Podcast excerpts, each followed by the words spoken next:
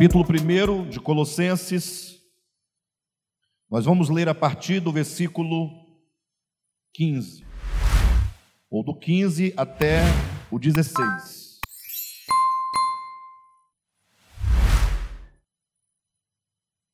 Este,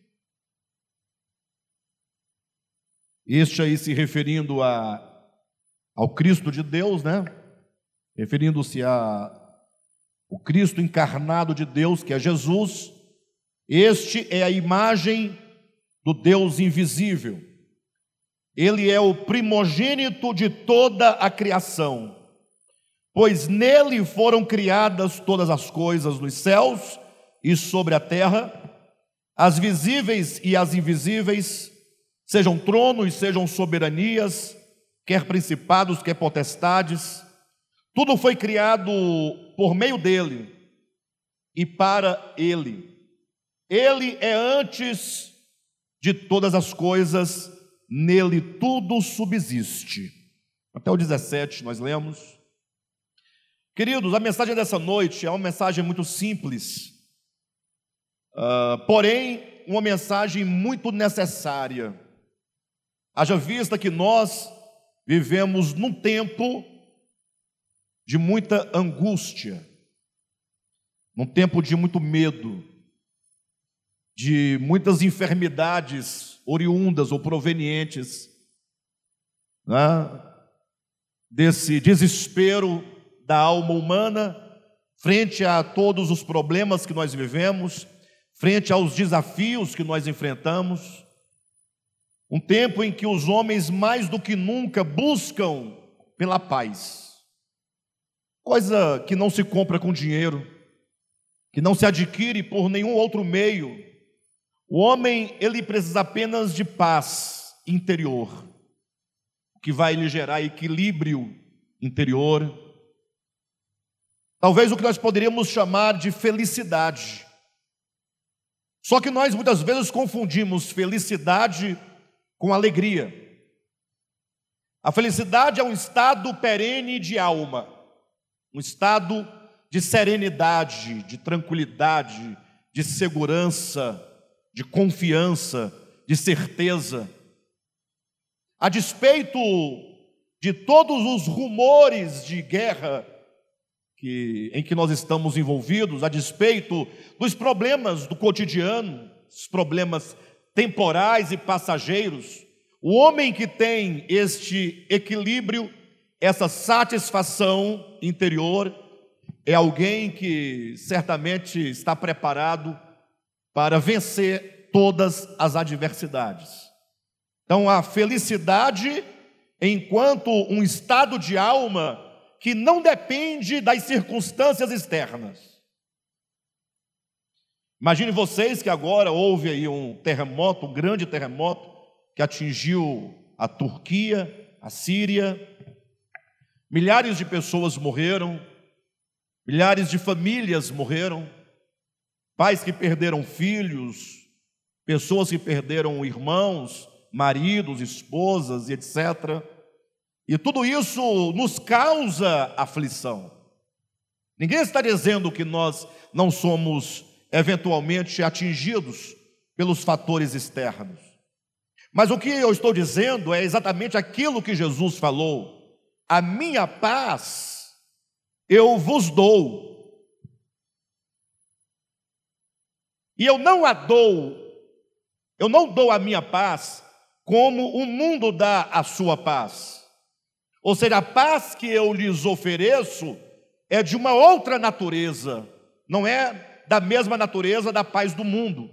Porque o mundo, ele fala de paz e fala de alegria, mas tanto a paz quanto a alegria que o mundo oferece são circunstanciais. Eventualmente você está no momento de uma suposta paz, porque nada de ruim lhe está acontecendo naquele momento, mas logo vem uma tribulação, vem uma situação e te arranca aquele estado de serenidade, de suposta paz, e você naufraga no desespero, naufraga na angústia, naufraga no medo. Ou então você busca a alegria em qualquer coisa que pode te dar um momento de satisfação. Então o Senhor quer nos dar uma paz de natureza eterna, uma paz que nada pode abalar. Imagine vocês que o momento em que Jesus disse: A minha paz eu vos dou, não a dou como o mundo a dá. Em que momento ele diz essas palavras? Porque não é fácil você falar de paz quando está tudo bem, sim ou não? Quando tudo concorre para ah, o seu bem-estar. Jesus não disse: A minha paz eu vos dou, no momento em que ele estava sendo aclamado como rei na entrada triunfal de Jerusalém. Não. Ele não disse isso quando as multidões o aplaudiam por ocasião da multiplicação dos pães ou da ressurreição de Lázaro, porque ele tinha feito um grande milagre, um grande prodígio, as multidões o aplaudiam, né? O ovacionavam, mas não foi exatamente quando ele estava já vivendo os momentos da sua paixão. Quando ele estava no cenáculo com seus discípulos, e então ele disse: Olha, daqui para frente é o Calvário, é o momento da cruz. E ele falava, e diz a Escritura, que ele suava gotas de sangue, e o seu rosto estava uh, claramente abatido, seus discípulos estavam entrando em desespero. É nesse momento de angústia em que Jesus diz aos discípulos: Não se turbe o vosso coração.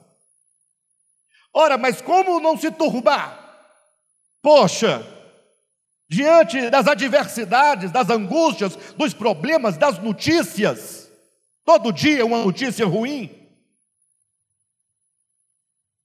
e as pessoas adoecendo, morrendo, com medo, angustiadas. Jesus disse: Não se turbe o coração, credes em Deus. E aqui ele nos começa a nos dirigir para uma, um fundamento seguro. Credes em Deus, crede também em mim. Ou seja, somente nele o nosso coração não fica conturbado. Temos que ter esperança. Há muitas pessoas que duvidam da existência de Deus e por isso não podem crer. Duvidam, não podem crer, obviamente. Eu respeito essas pessoas, porque cada pessoa tem o direito né, de viver e de considerar do modo como acha melhor. Porém, imagine se você tira o elemento Deus da sociedade. A única esperança em que se agarrar o homem. É Ele que vai nos fazer atravessar esse oceano, esse rio caudaloso, essa tempestade. É nele. Credes em Deus, crede também em mim. E em seguida que ele diz isso, ele fala: E eu estou aqui exatamente para preparar um lugar para você.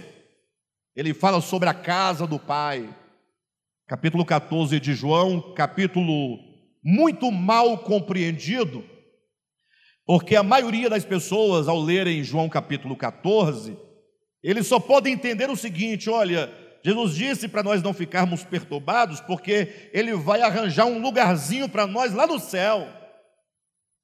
Mas o texto não disse que vai arrumar um lugarzinho para nós no céu. Ele disse, na casa do meu pai. Ele nos chama a atenção para a ideia de que há um pai e esse pai tem uma casa. Ora, e se ele vai preparar nesta casa um lugar para nós, o que significa? que nós estamos fora, longe e distante desta casa, o que implica que nós precisamos retornar para a casa do Pai. E porque não estamos na casa do Pai, porque estamos distante da casa do Pai, nós só podemos ser peregrinos. Alguém que um dia abandonou a casa do pai, o cuidado do pai, a proteção do pai. Pai é uma figura bonita. Tanto é que todos nós aqui, de alguma maneira, nós sofremos com o problema da paternidade. Ou porque tivemos pais que não foram para nós o pai que nós gostaríamos de ter, ou porque perdemos muito cedo o nosso pai, né? mas de alguma maneira nós sofremos a ideia do pai, porque, puxa, eu, quando olho para mim mesmo, eu tenho uma esposa e tenho duas filhas, então, eu imagino, né? As filhas, elas chegam em casa, tomam seu banho, vão deitar, vão dormir, e elas não têm nenhuma preocupação com a vida, nenhuma. Não é muito bom isso, né? Não é muito bom. Mas olhando pelo lado bom da coisa, isso significa o seguinte: que elas estão descansadas, porque sabe que o pai vai trazer o alimento. Não é assim? Ela sabe que o pai vai verificar se as portas todas estão trancadas para a segurança delas. Elas sabem que o pai vai providenciar, vai abraçar, vai cuidar, vai proteger. Então elas descansam, né? Só que descansam muito. Mas esse aspecto eu queria frisar é que a casa do pai é o melhor lugar. Pode acontecer a maior tempestade quando você está dentro de casa e o pai está presente. Quem aqui na, na, infância já esteve dentro de, da sua própria casa e o pai não estava? Os pais não estavam e veio uma tempestade e aqueles relâmpagos e aqueles trovões e acaba a energia. Ah, a gente fica com medo, não fica? Inseguro, sim ou não, pessoal? Como é bom aí quando o pai chega, a gente, ah, o pai chegou. Casa do pai é coisa boa.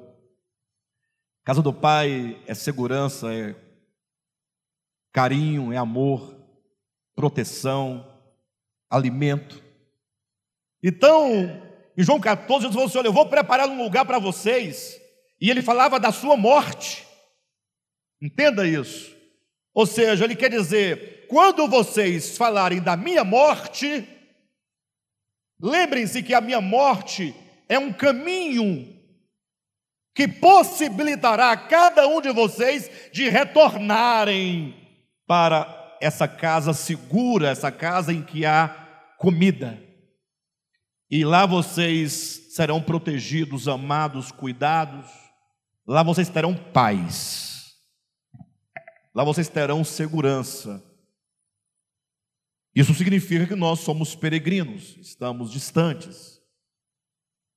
Bem, mas essa é a ideia, né? O homem então precisa se encontrar. O problema é que nós estamos perdidos. A mensagem dessa noite, ela procura nos direcionar exatamente para a seguinte ideia: como nós podemos encontrar a segurança. Como nós podemos encontrar a paz? Como nós podemos encontrar a alegria? É, o que fazer ou qual é a saída para o homem que está com medo, está com fome, está com frio, que está morrendo, que está ameaçado, num mundo de tanta miséria e num mundo de tanta desgraça? Essa é a ideia. E eu pensando sobre isso, eu não podia me eximir de colocar para vocês, ao meu ver, uma questão, embora um tanto filosófica, mas uma questão que nos chama para nós entendermos, primeiramente, quem nós somos e entendermos quem é o Cristo de Deus. Quando eu pensava essa mensagem na semana, eu estava na dúvida qual o tema que eu daria. E no primeiro momento o tema seria assim: Quem dizeis vós ser o Cristo de Deus? É um texto de, de Mateus, capítulo 16. Minha esposa falou: Não, meu bem, é, quem dizeis voz? Não tem mais voz. Ninguém mais usa voz. A pessoa tem que se sentir atingida né, na sua existência normal. Quando você fala, quem dizeis voz, a pessoa já está fora dela, já está fora de si, já está no mundo arcaico da língua, da gramática, dos verbos, e ela quer ser chamada de você, quer aproximação. Coloca assim: quem você diz que é Jesus? Ou quem é Jesus para você? Eu falei: a ideia é muito boa, ela, a gente está certa, ela não está errada. Mas eu não gosto de que quem é Jesus para você? Eu acho uma frase fraca. Falta energia na frase. Aí, como ela foi convincente, é, ela me convenceu de não usar, portanto, esse tema. Falei, pronto, tá bom, mudei. Vamos falar sobre o sentido da vida. Ela falou, melhorou, melhorou um pouco. O sentido da vida. É qual é o nosso problema? É que nós nascemos no mundo, nós não pedimos para nascer, de repente se depara no meio de uma guerra, no meio de uma batalha, uns mordendo os outros, beliscando os outros, derrubando os outros. É, uma dificuldade para você sobreviver, para almoçar, para jantar, ganhar o alimento, se proteger, proteger sua existência, proteger sua vida. Tem que estudar para conseguir o emprego, o emprego está difícil. Você se vê num mundo atribulado como esse, e você não sabe para onde você vai, e portanto você fixa a sua mente tão somente nessas coisas imediatas e passageiras. Ou seja, nós somos, do ponto de vista pragmático, materialistas. Só entendemos carne, sangue, nervo, músculo, sensações, né? e as coisas que nos acontecem imediatamente. Ora, como não viver afligido dessa maneira? Ué, se eu viver somente pelos meus sentidos, pelas minhas sensações, baseado no, no que acontece em volta de mim, na minha família, no meu bairro, na minha cidade, no meu estado, no meu país, no mundo, eu não tenho alternativa, eu vou sofrer, eu vou morrer, eu vou entrar em crise, síndrome do pânico, porque nada é, favorece a minha tranquilidade, nada. Por isso nós temos que voltar os olhos para algo maior do que essas coisas temporais e perguntar qual é o sentido da vida. Enquanto nós não encontrarmos um sentido para existir, um sentido, algo pelo qual lutar, pelo qual viver, nós vamos ficar perambulando de um lado para o outro. E então, esse texto de Colossenses, capítulo 1, que é o texto que abre essa mensagem, ele já nos começa a nos trazer um norte sobre o sentido da minha vida. Para eu entender o sentido da minha vida, eu preciso de três coisas. Primeiro, eu tenho que entender de onde eu vim, qual é o princípio que me gera, de onde eu vim. É aquilo que é a causa primal, a causa da minha existência, aquilo que me impulsiona, aquilo que faz eu existir. Então eu preciso também, em segundo lugar, entender para onde eu estou indo, para que tudo o que eu fizer nessa vida, entre o começo e entre o fim, entre o arque e o telos, eu preciso então, sabendo disso, tudo o que eu fizer neste meio, eu sabendo de onde vim, sabendo para onde vou, eu vou direcionar essa minha, esse meu fazer e esse acontecer para esse fim. Ora, quem não sabe para onde vai, qualquer caminho serve. É, já dizia lá no livro Alice no País das Maravilhas. Salvo engano, é o gato, tenho bem certeza, que fala para Alice, né? Alice está perdida num mundo maravilhoso. É, e o gato diz para ela: Olha, ela, ela, queria saber qual o caminho. Diz: Para onde? Eu vou, não sei para onde eu vou. É, para quem não sabe para onde vai, qualquer caminho serve, né? Você não tem um lugar. Mas se você sabe de onde você veio e sabe para onde você vai, então o meio da sua existência ganha significado, porque você sabe eu vim de algum lugar e eu estou caminhando e indo em direção à minha plenitude. Nós vamos usar aqui duas palavras, arque e telos. Não precisem ficar tristes que eu vou explicar. O arque quer dizer o princípio.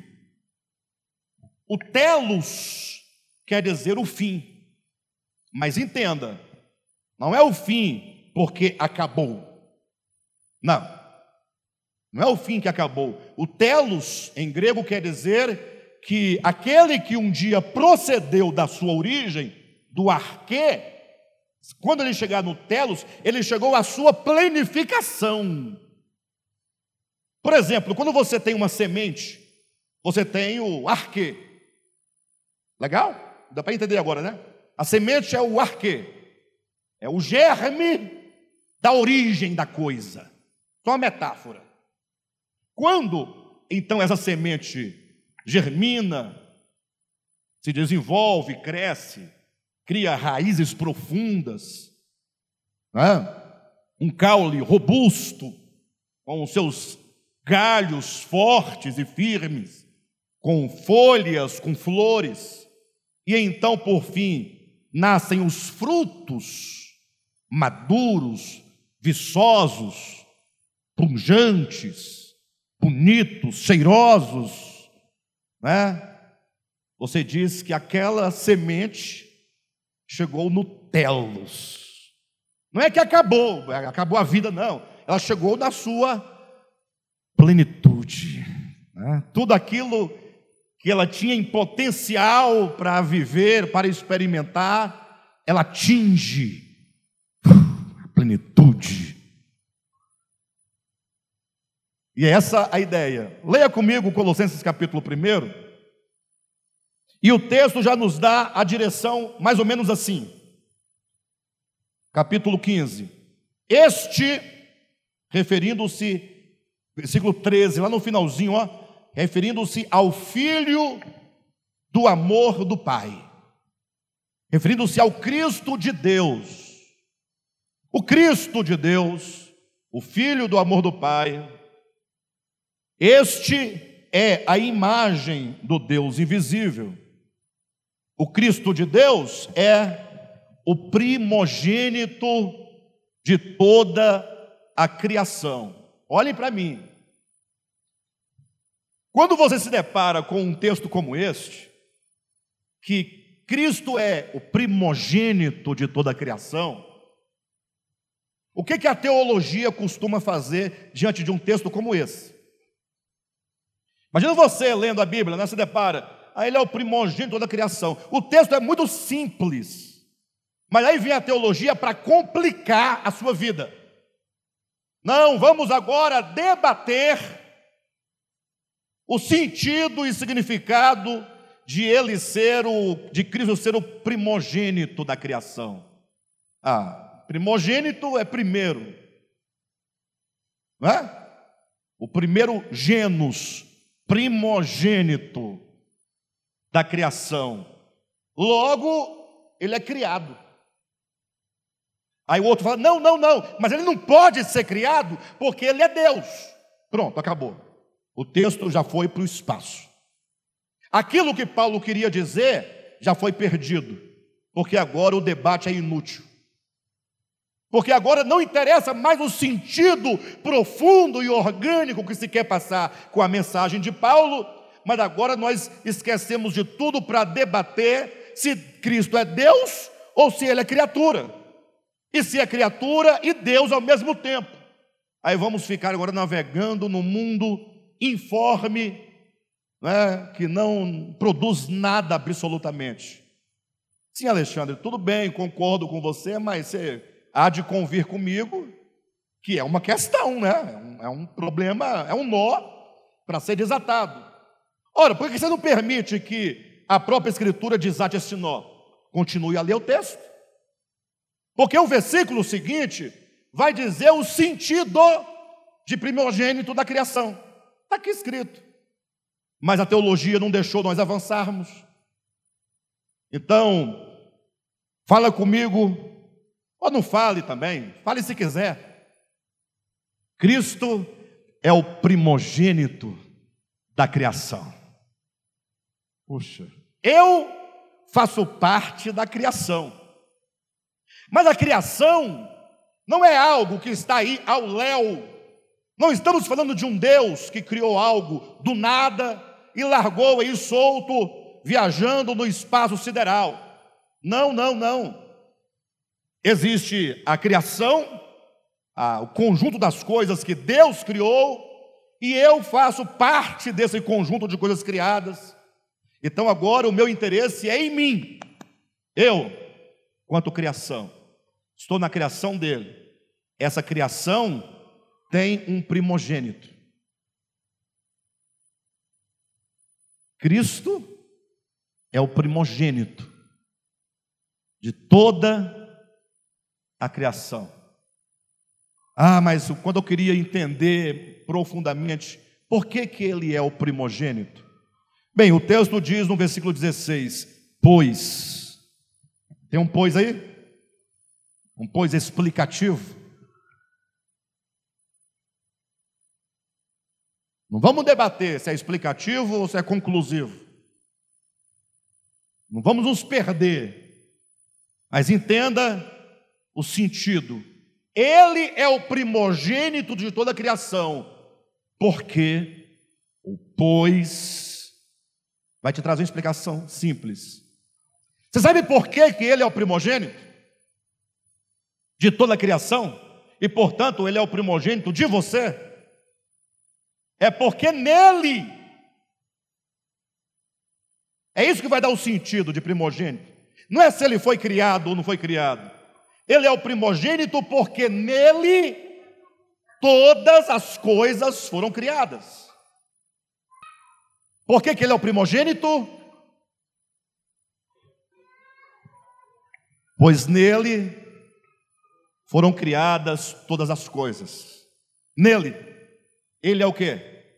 Ele é o primogênito, ele é o princípio, ele é a origem, ele é a causa, ele é o que? A fonte.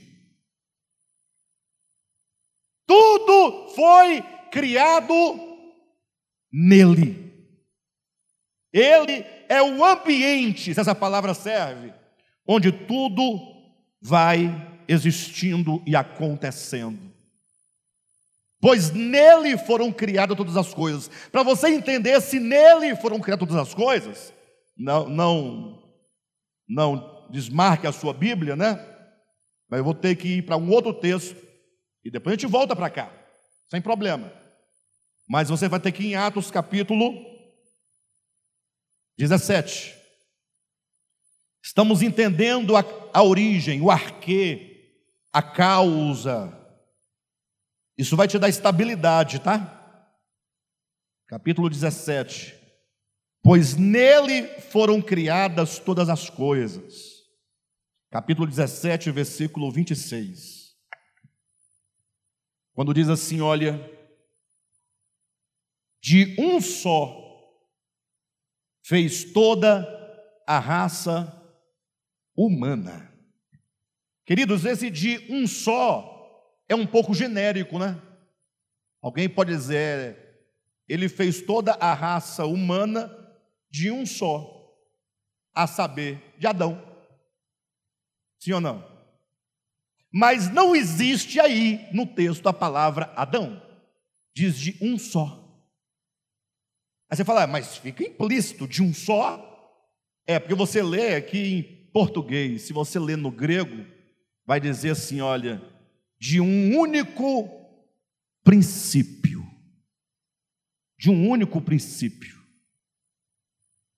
Ou seja, toda a humanidade, toda ela, tem um princípio fundador, originador, causador comum. E ainda mais, se você observar no capítulo 17, um pouquinho mais abaixo, no versículo 28, diz: Pois nele vivemos e nos movemos e existimos. Ou seja, ele é essa causa e é nele que você existe, é nele que você se move, é nele que você vive. Então vamos desde já começar a resgatar essa verdade essencial que vai nos servir de segurança. Eu tenho a minha origem em Cristo. É nele que eu existo.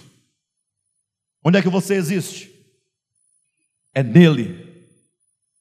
Mas não deixa isso ser uma doutrina para você, não. Deixa isso né, ser substantificado em fé dentro de você. Essa certeza, essa segurança, quando tudo estiver atribulado, quando os ventos soprarem, quando os rios derem de ímpeto contra a sua vida, contra a sua casa, você tem que falar alto e bom som, em verdade, de coração, dizendo: Eu existo em Cristo, eu vivo em Cristo, eu me movo em Cristo. E eu só posso estar agora aqui falando, me movendo, pensando, refletindo, conversando, por causa dele. Ele é essa causa originadora. A grande verdade do Evangelho é que todas as coisas foram criadas nele. Voltemos para Colossenses capítulo 1. É nele que todas as coisas foram criadas, nos céus, sobre a terra, as coisas que são visíveis, as coisas que são invisíveis, sejam tronos, sejam soberanias, quer principados, quer potestades, tudo é nele. Não tem como se abalar, o seu fundamento é seguro, o seu fundamento é eterno, o seu arquê, Cristo é a origem, a causa de tudo.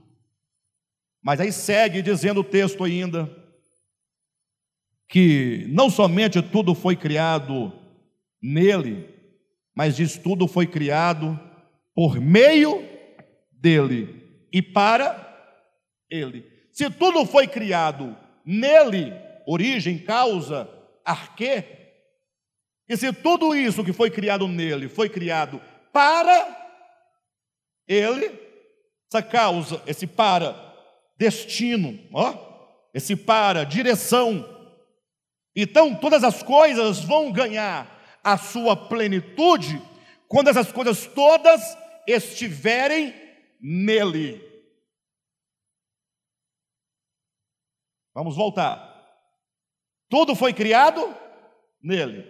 Estou afirmando que tudo está nele. Tudo foi criado nele. Tudo existe nele. Tudo vive nele. Tudo se move nele.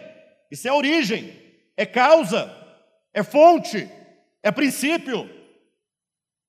Mas se tudo foi criado para, esse para é destino, é o tal do telos, quer dizer que tudo vai encontrar sua plenitude quando todas as coisas estiverem nele.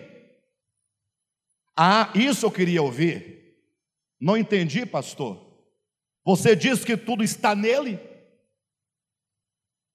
Você afirma que tudo está presente, mas que isso que está só vai encontrar a plenitude quando estiver. Se tem um para, tem destino. Se tem destino, é futuro. Afinal, nós estamos ou não estamos? Ah, queridos, nós chegamos no no olho do furacão. Nós chegamos no nervo ciático. Isso é a conversa do Josué, nervo ciático. Chegamos na medula óssea. Chegamos no ponto fundamental, que todos estão nele, ainda que você não creia, não importa, está. Ele é o princípio. Que todos estarão nele em plenitude, ainda que você não creia, não vai alterar, porque todas as coisas estarão.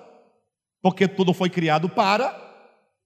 Se tudo foi criado para, a criação tem propósito? Se tudo foi criado para ele, tem propósito? E tem como o propósito de Deus ser frustrado? Tem como alguma é, 0,00000000001% da criação não chegar nele no fim? Porque se chegar uma mínima parte que não chegar em plenitude nele, o propósito de Deus, que tudo é para ele, foi frustrado. Ou teria sido frustrado. Então, não temos problema no arquê, que é o princípio, e não temos problemas com o telos, que é o destino final. Onde está o problema? É aqui que está o problema. É aqui. Quando eu não entendo essas duas coisas, e porque eu não entendo, eu agora fico peregrinando, perdido, sem sentido, sem destino, tentando encontrar uma razão para a minha existência fora da origem e fora do fim. É aí que está a angústia do ser humano. Todas as nossas angústias, eu não disse tristeza, nós teremos tristezas, mas não estaremos angustiados a ponto de morrer. Nós teremos dores, mas não estaremos no desespero de morte.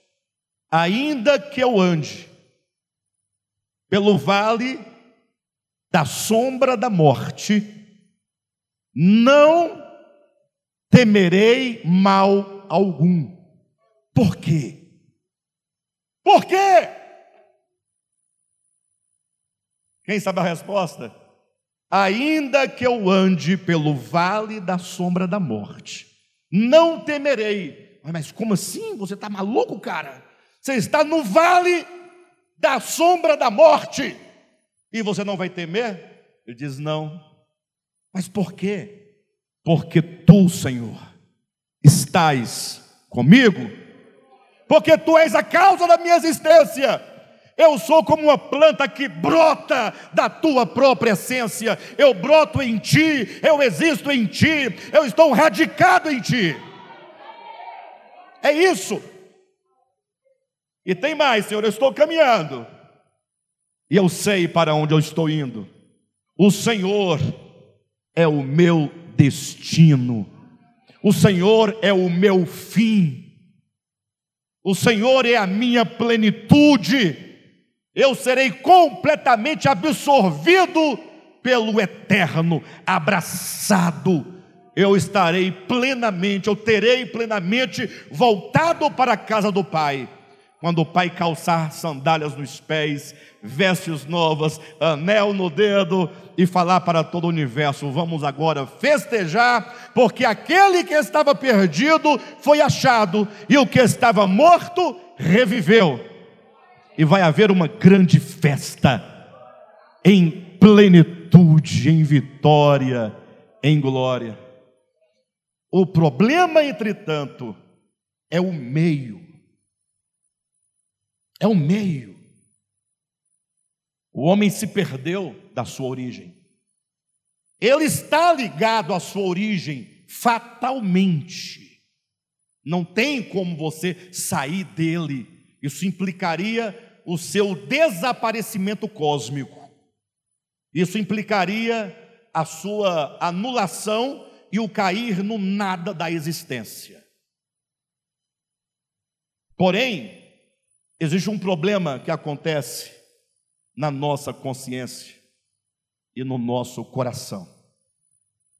Um orgulho maldito,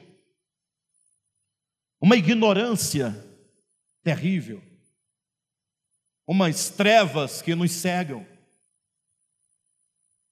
E faz com que nós não enxerguemos a nossa base, a nossa origem, as trevas que fazem com que nós não entendamos o nosso fim, o nosso telos, a nossa plenitude. E nos faz então, até por uma questão de sobrevivência. Se eu não tenho princípio, eu tenho princípio, mas se eu ignoro, entendem? E se eu tenho um fim, mas eu ignoro esse fim, por uma questão de sobrevivência, o que eu vou fazer? Eu vou cavar poços para eu beber água. Eu vou construir cidades, muradas, para minha defesa. Eu vou construir instrumentos de corte.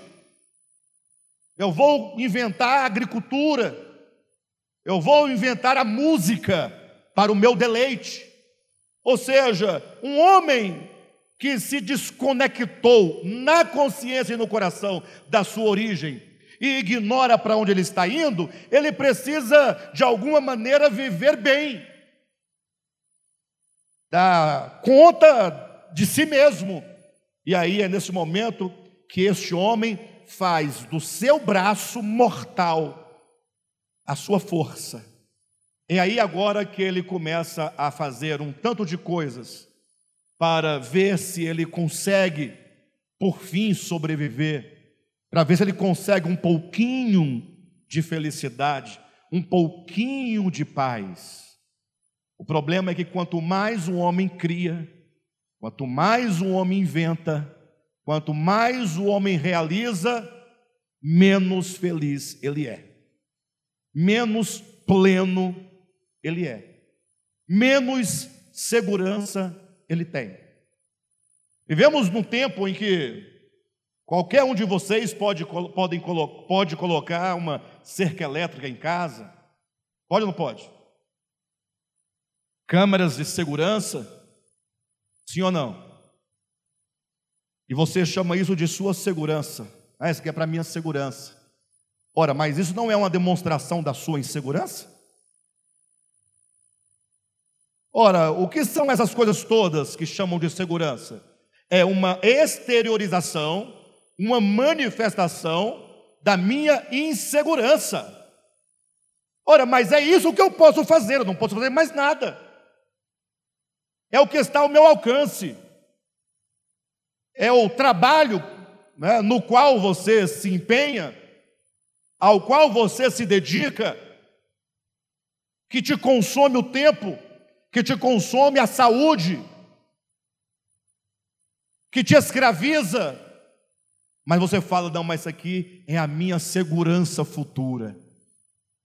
O sonho de todos nós é se aposentar. Não para deixar de trabalhar, porque é dito, eu não sei porque eu nunca me aposentei, que todos que se aposentam na verdade, não gostariam de ficar sem trabalhar, eles ficam perdidos, eles vão inventar alguma coisa para fazer. Então, o problema não era o trabalho. Então, o que é a aposentadoria? É a segurança que na velhice, se eu não puder uh, é, produzir alguma coisa, eu tenho uma renda que me garanta comprar o remédio da pressão, da diabetes, o remédio de quê? Da osteoporose, é, vitamina D, vitamina C, vitamina G. É, poder pagar o Uber para ir ao pronto-socorro, a UPA, é a segurança que nós queremos. E tudo isso que nós fazemos e promovemos e produzimos, a Bíblia chama metaforicamente isso aí como uma cisterna rota que não retém a água. Mas como é uma, uma, um termo muito arcaico, uma ideia muito, é, muito interessante, talvez não teria ideia melhor para representar essa nossa situação, mas para que todos entendam e ninguém fique sem entender, poderíamos dizer em termos atuais que é uma caixa d'água rachada. Estou certo, José? Uma Cisterna rota é uma caixa d'água furada. Você até que enche a caixa d'água, mas quando você olha, foi embora. A vida é assim. Quando você pensa que agora eu cheguei, aí vem um problema que rouba seu sossego, que rouba sua alegria. Aí você vai lutar para resolver aquele problema, aí você luta, luta, luta, quando você resolve, agora deu certo, cheguei. Aí vem um problema com um filho. Aí vem um problema no trabalho.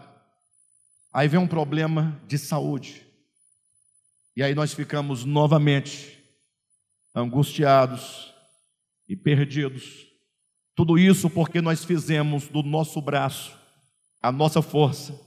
E tudo isso é uma voz silenciosa dizendo: Você ainda não entendeu e não compreendeu que você não consegue? Será que você não entende que tudo o que você fizer, e por melhor que você faça, nunca vai resolver os seus problemas. Porque só existe uma única coisa que resolve o nosso problema: é aquele que é a nossa origem e aquele que é o nosso fim. Por isso que é dito que na plenitude, se ele é o princípio e se ele é o fim, se ele é o arquê e se ele é o logos, disse que na plenitude do tempo, Olha o meio da história aí. Na plenitude do tempo, o Verbo se faz carne. Que maravilha. Ele entra na história. Ele também é o meio da história. É ele que dá sentido à história. É ele que divide a história em antes dele e depois dele. Ele é o marco. Ele é o meio e para não ficar só em conversa, ele diz: Eu sou o Odos, eu sou o caminho. Então ele é o princípio, ele é o caminho e ele é o fim. Então nós somos convidados a compreender nossa origem, a compreender o nosso fim, para que possamos encontrar este caminho que é o próprio Cristo. Ele é tudo para nós. Jesus é tudo para nós. Ele é maravilhoso. E aí, nesse caminho, ele não disse que nós não teríamos dificuldade. Não. Ele não disse, olha, agora que você está no caminho, está tudo resolvido. Não, ele não disse isso. Se você pensava isso, você pensava errado. Se alguém te falou isso, te enganou. Ele diz assim: olha, no mundo tereis aflição. É, no mundo tereis aflição, mas tende bom ânimo. De onde vem esse bom ânimo? Essa tende disposição de continuar a caminhar, de continuar a crer e de continuar em direção à casa do Pai. Olhe para mim em nome de Jesus. Daqui uns dias nós não estaremos mais aqui. Bobagem. Eu sei que ninguém gosta de falar disso, mas eu não entendo por que, ninguém entendeu até agora isso. Todo dia tem gente indo embora daqui. Todo dia. E são centenas de milhares. Quando o terremoto não esmaga, a água afoga. O fogo queima, o ar escapa, o carro atropela, o susto.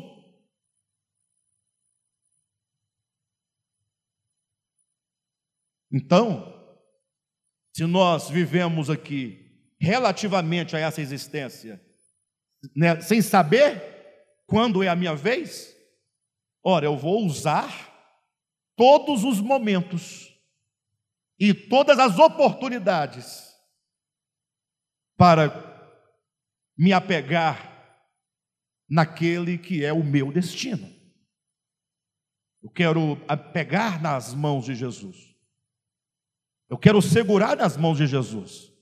Falar, Jesus, olha, esse mundo é muito difícil. Então, eu peguei na sua mão, o Senhor, na verdade, pegou na minha mão É Ele que pega na nossa mão e a gente olha. é Ele. É Ele. E, Senhor, então eu quero ser conduzido, me dirija, me conduza à casa do Pai. O que é a casa do Pai? É a plena reconciliação com a minha origem. É a plena reconciliação com o meu fim, com o meu objetivo, com o meu destino, com o meu telos. Mas por que eu deveria me reconciliar com a minha origem e me reconciliar com esse fim, que é o Cristo de Deus? Por que eu deveria me reconciliar? É dizer, Senhor, olha, eu por muito tempo te ignorei na minha existência. E que todo o meu sofrimento, que não é físico, mas é um sofrimento de alma, tinha a sua razão na minha não confiança em Ti. Então, Senhor, eu quero agora confiar, eu quero entregar a minha vida a Ti, eu quero que a minha vida ganhe sentido em Ti, porque eu existo para Ti. É isso. Eu existo para Ti. Eu vou dizer uma coisa para vocês. Nós não podemos impedir que por fim estejamos todos nele. Você estará. O que você pode fazer é retardar o processo. Isso você pode.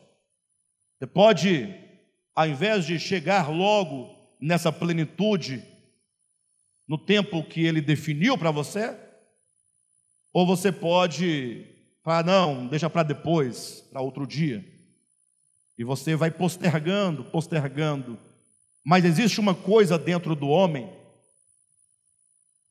que nós podemos chamar de teotropismo.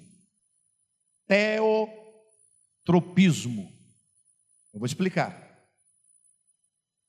Teotropismo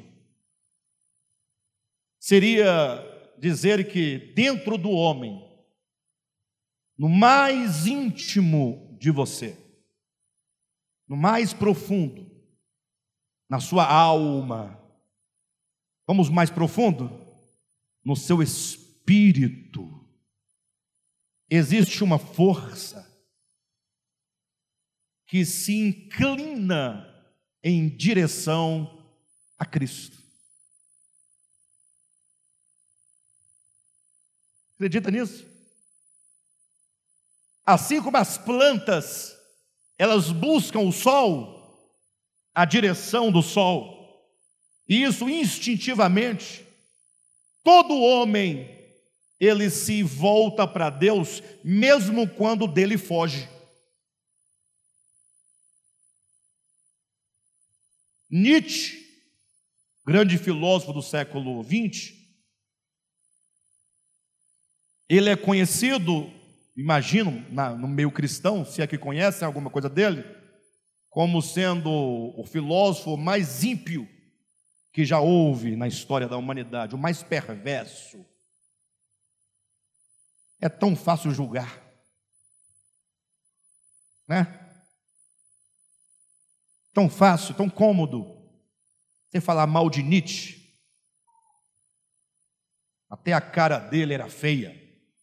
Aquele bigode dele era horrível. Filho das trevas, do demônio. É fácil. Mas você não sabe o que, que tinha dentro dele. Você não sabe. Você julga os pensamentos? Você discerne os pensamentos e propósitos do coração? A palavra de Deus, que é viva e eficaz, ela sim é mais penetrante que qualquer espada de dois gumes, e ela penetra o ser do indivíduo até o ponto de dividir alma e espírito, juntas e medulas, e é apta para discernir os pensamentos e propósitos do coração. Só ela pode julgar, ninguém mais pode. Nietzsche teve pai pastor. E quem é filho de pastor sabe. A desgraça. horrível. Não de todos os pastores, mas da maioria. Porque pastor é uma coisa horrível. Pastor é uma coisa feia. Pastor é um monstro. Não estou falando de qualquer pastor e de todos os pastores. Estou falando em termos gerais. E só um pastor pode falar como que ele é horrível. Sabe por quê? Porque ele tem a barriga grande, a cara feia, e fica 24 horas com ares de santidade, impondo medo nos filhos. E os filhos olham para o pai, pequenininho, os filhos pequenininhos, e ele olha e ele vê Deus no pai. Porque a única referência de Deus que ele tem é o pai dele, que é pastor. Porque todo mundo na igreja está sentado como ser humano. Então é, o único que fala de Deus é o pastor. É só, então ele é a única referência de Deus, é o mais próximo de Deus. E aí esse pai é pilantra, compra e não paga, e o filho vê. E o filho fala, mas Deus é muito ruim, ele não paga as pessoas. E não paga em nome de quem? Em nome de Deus. Porque quando a coisa aperta, fala que o diabo está perseguindo. E o filho fala: pai, não é o diabo, foi você que não pagou o agiota, poxa, se liga, abre o olho, paga o cara que a perseguição acaba. Aí o filho vê o pai, representante de Deus, mentindo, com arrogância, com avareza, com impureza. Aí o filho olha, aí o filho cresce e vira Nietzsche. Não estou dizendo que o pai do Nietzsche era assim, porque há muitos Nietzsches hoje em dia. Há muitos filhos revoltados com Deus e com os pais e com a igreja. Porque a igreja pintou um Deus miserável, esquisito, estranho, nojento vagabundo, pilantra.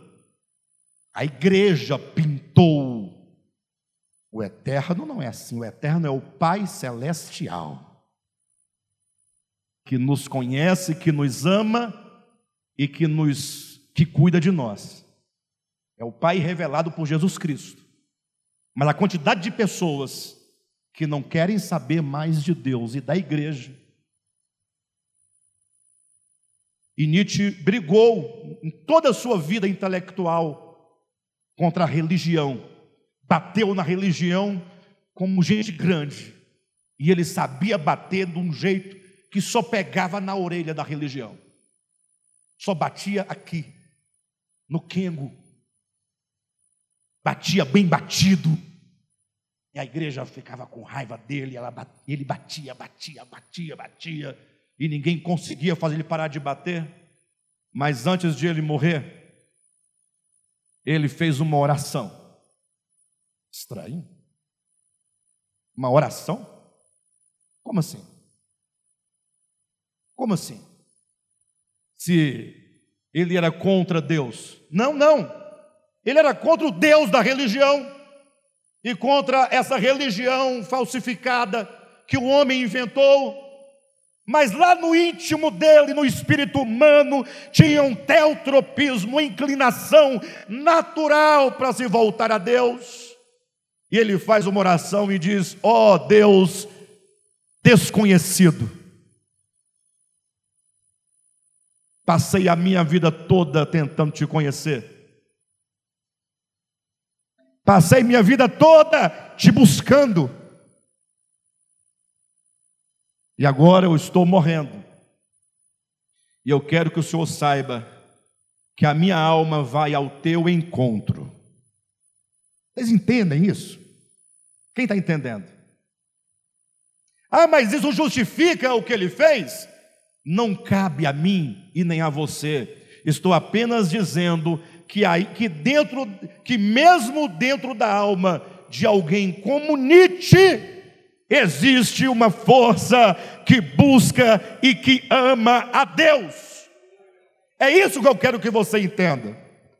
Vou concluir lendo com vocês Efésios, capítulo 1, quando apresenta esse telos, esse final de todas as coisas. Capítulo 1 de Efésios, versículos 9 e 10, que diz assim: Desvendando-nos o mistério da Sua vontade. Eu vou ensinar os irmãos a lerem um pouquinho agora. Posso? Coisa rápida. Você vai perder uns minutinhos a mais, mas você vai ganhar décadas de lucro. Você vai me ensinar a ler? Eu já sei ler. Não, não sabe. Não te ensinaram a ler. Como é que lê? Você olha para a Bíblia, você, primeiro você abre a Bíblia. Abriu? Se não abrir, não tem como ler. Então, como é que a gente aprende a ler? Primeiro a gente abre o texto. Aí você encontra o lugar onde se vai ler. Aí você lê assim, olha, no 10, no 9, né? Desvendando-nos o mistério da sua vontade. Você para e diz: descobri uma coisa. Deus tem uma vontade. Está lá, ó. Desvendando-nos o mistério da sua da vontade dele. Ele tem uma vontade. Ah, estou entendendo o texto. Ó. Ah, mas aí diz, tem um tal de desvendando-nos. Calma. Desvendando-nos o mistério da sua vontade. Eu já sei que ele tem uma vontade. E agora eu sei de outra coisa. Que essa vontade tem dois momentos. Tem um momento em que ela estava encoberta. Como é que eu sei disso? Porque ele desvendou. Se ele desvendou, a vontade estava o quê? Encoberta. Olha, está só aí nesse trechinho. Desvendando-nos, desvendando a nós. Esse nós quer dizer a nós. desvendando a nós a, o mistério da sua vontade. Então tem uma palavra mistério, que é uma coisa oculta, e tem o verbo desvendar, que me lembra que essa vontade era misteriosa, porque estava coberta. Mas agora ele está nos desvendando, nos, está nos mostrando essa vontade. Amém? Está bem lido essa parte? Aí ele continua: desvendando no mistério de sua vontade, vírgula, segundo o seu beneplácito que propuseram em Cristo. Ah, entendi. Essa vontade de Deus, ela é segundo, ela é, é conforme ela está de acordo com o beneplácito. Aí você tem que ter um esforço, tem que ter um dicionário, não é? Né? Você abre um dicionário, o que é beneplácito? É essa vontade de Deus que está sendo mostrada esta noite para nós, ela é segundo, ela é conforme o bom prazer. Ah, gente, Deus tem prazer, Deus tem satisfação, e esse prazer de Deus, essa satisfação de Deus é uma satisfação boa. Pode confiar nele, porque ele tem uma boa intenção, ele tem um bom prazer. Eu ouvi essa semana Rubem Alves falando, não que ele tivesse dito essa semana, porque ele já faleceu, mas eu ouvi num vídeo. E ele dizia: Você já observou que quando o homem quer agradar a Deus, quer fazer uma promessa para Deus, quer prometer uma coisa para Deus, ele só promete coisa ruim? Não, porque eu vou subir 800, eu vou andar 12 quilômetros de joelho. Ele não fala, Senhor, eu prometo para o Senhor que eu vou dar um churrasco aqui em casa e nós vamos dançar aqui em casa, dar alegria para o Senhor. Ninguém fala isso. Não, é coisa ruim. que o Senhor me dê essa graça, eu prometo para o Senhor que eu vou ficar 21 dias sem comer. Desgraça, miséria. A pessoa pensa que Deus vai ficar feliz, porque você está com fome, porque você está esfolando os seus joelhos, porque você está carregando uma pedra na cabeça, e Deus, uhul! Não, Deus não é assim. Está aí, ó, desvendando-nos o mistério da sua vontade. Esta vontade é conforme o bom prazer, o prazer dele é bom, e esse bom prazer que ele propôs em Cristo. Então a vontade dele é de um prazer grande no Filho, no Cristo. Cristo, meu Filho, em ti, por meio de ti e para ti são todas as coisas. E a minha vontade, portanto, é que em ti se cumpram todos os estágios: a origem, o meio e o fim. Quando chegarmos todos no telos, na plenitude, no fim, o Pai vai olhar e vai dizer, como ele disse lá no princípio, e viu Deus que tudo era muito bom? E aí se estabeleceu um grande dia sabático de satisfação? Quando então chegar no fim, o Pai vai dizer: Eu estou satisfeito, estou feliz, que no Cristo, no meu Filho amado, se cumpriu o meu bom prazer, a minha vontade. Mas que bom prazer é, é este, que boa vontade é essa? e que vontade divina é esta? Versículo 10: de fazer. Ele vai fazer. Eu grito assim, irmãos, porque não tem como dizer. Ele vai fazer. Não tem jeito, eu sou assim. Eu não estou gritando porque sou pentecostal. Não, para de bobagem. É porque Ele vai fazer. Ele já está fazendo. Hoje na sua vida, Ele já está fazendo. Desvendando-nos o mistério de Sua vontade, conforme o beneplácito do seu coração, que Ele propôs em Cristo de fazer convergir. Nele de fazer convergir nele. O Pai tem uma vontade, qual a vontade? Eu vou fazer, de fazer convergir nele. Quem sabe o que é convergir? Não tem problema, nós temos dicionários.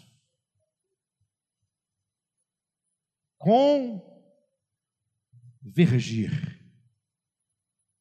Vamos ler todo o texto de fazer convergir nele, na dispensação da plenitude dos tempos. Então há um tempo determinado em que o Pai fará com que todas as coisas convirjam em Cristo, tanto as coisas do céu como as coisas da terra.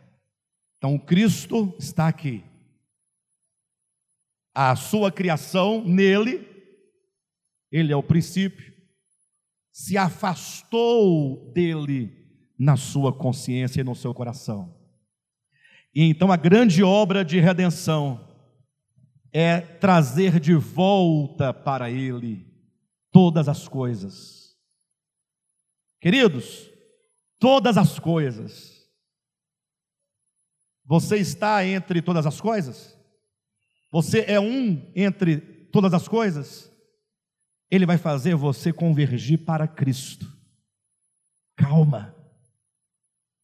Você pode cooperar hoje, conhecendo a Ele mais e mais, entendendo o processo, cada dia se convertendo mais, cada dia convergindo mais para Ele.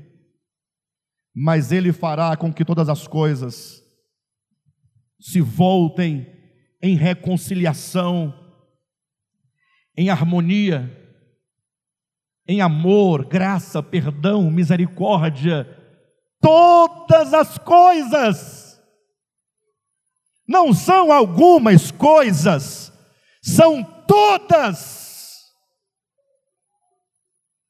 Ah, só, só os homens eu acho. Não, não. Você está errado. Todas as coisas, tanto as dos céus, as dos céus também. Ei, as coisas do céu seria a vida angelical, conforme nós conhecemos? Não, não tem vida angelical. É do céu ou é da terra, anjo? De onde são os anjos? Do céu ou da terra?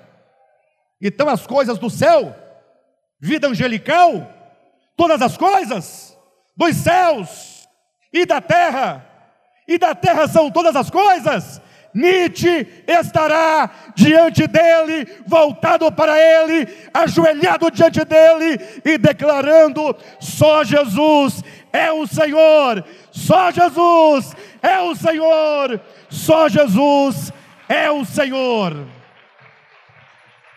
E eu quero estar lá do lado dele e dizer: Nietzsche, eu também era revoltado igual você, mas é porque eu não entendia.